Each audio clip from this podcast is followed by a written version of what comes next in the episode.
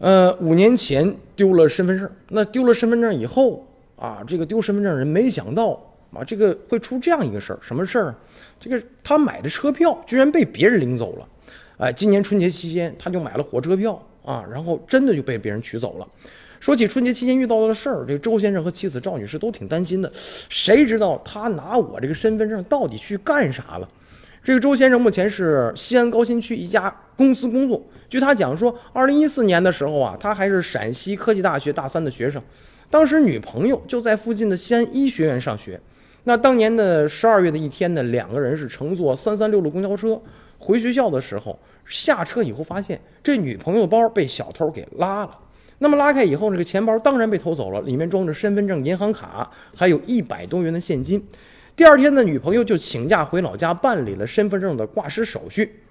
随后又补办了这个正式的身份证。与此同时呢，他们把这个被偷的身份证啊，还有银行卡呀，等等吧，都注销了。那么两个人结婚以后，在西安买了房子，这周先生妻子的户口也转到了西安，又办理了西安的身份证。那今年春节前，两个人准备回西安呢，呃，从西安回老家，通过网络用身份证买了一张一月三十一号从西安到安康的这个火车票，没想到到火车站取票的时候，发现妻子名下多出了一张二月一号从这个信阳到广州的一个火车票。他们向火车站的工作人员反映是工作情况，反映这个事儿的时候，在工作人员的建议之下，说将这张票办理了注销。